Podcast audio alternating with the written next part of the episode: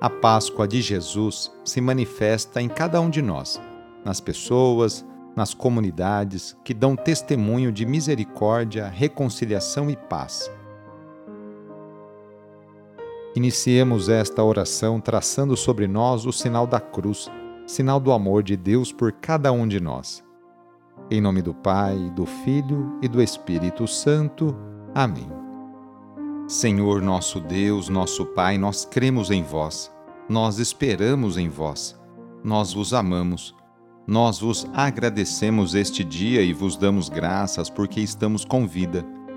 Oferecemos este dia ao Senhor com todas as nossas alegrias e sofrimentos, com todos os nossos trabalhos e divertimentos.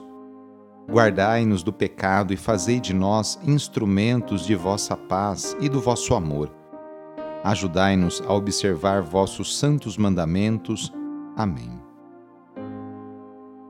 Domingo, dia 16 de julho.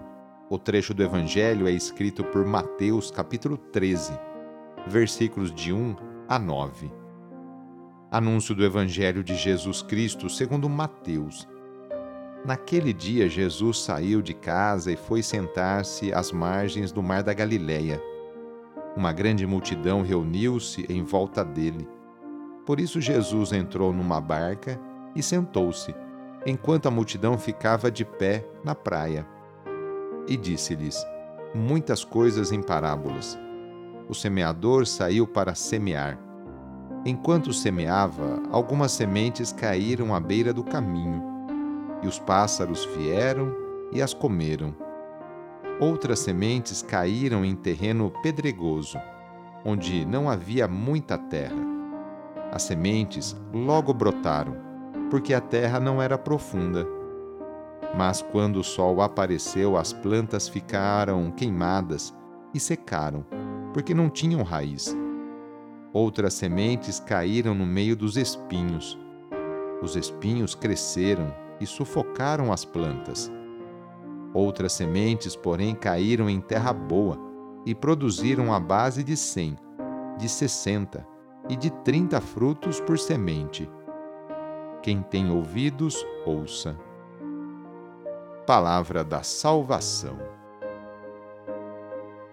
Para falar sobre o reino de Deus, Jesus usa comparações a partir da realidade dos ouvintes. Primeiro se dirige às multidões caem três porções de semente em terreno fraco e nada produzem. Mas há esperança. Um punhado cai em terreno bom e tem produção abundante. A parte Jesus esclarece aos discípulos: A vocês é dado conhecer os mistérios do reino dos céus. Eles passam por um processo de aprendizagem e compreensão sobre o real significado do reino de Deus Jesus revela-lhes os mistérios do Pai, não para o guardarem para si mesmos, mas para transmiti-los a outros. As multidões e muitos líderes não veem, não ouvem, não entendem, isto é, não acreditam em Jesus e não o seguem. Os discípulos, no entanto, são felizes porque veem, ouvem e entendem a manifestação do reino de Deus. Na oração de hoje, vamos pedir especialmente a bênção para as famílias. A família é a principal responsável pela formação da consciência humana e cristã de uma pessoa. A família é a célula principal da sociedade e atualmente vemos um grande sofrimento de tantas famílias que passam por dificuldades em seus relacionamentos. Vamos fazer o seguinte: reúna sua família e vamos pedir juntos a Deus a sua bênção. Deus de misericórdia, Criador e reparador do vosso povo, que fizesses da família humana, constituída pela aliança nupcial, o sacramento de Cristo e da Igreja.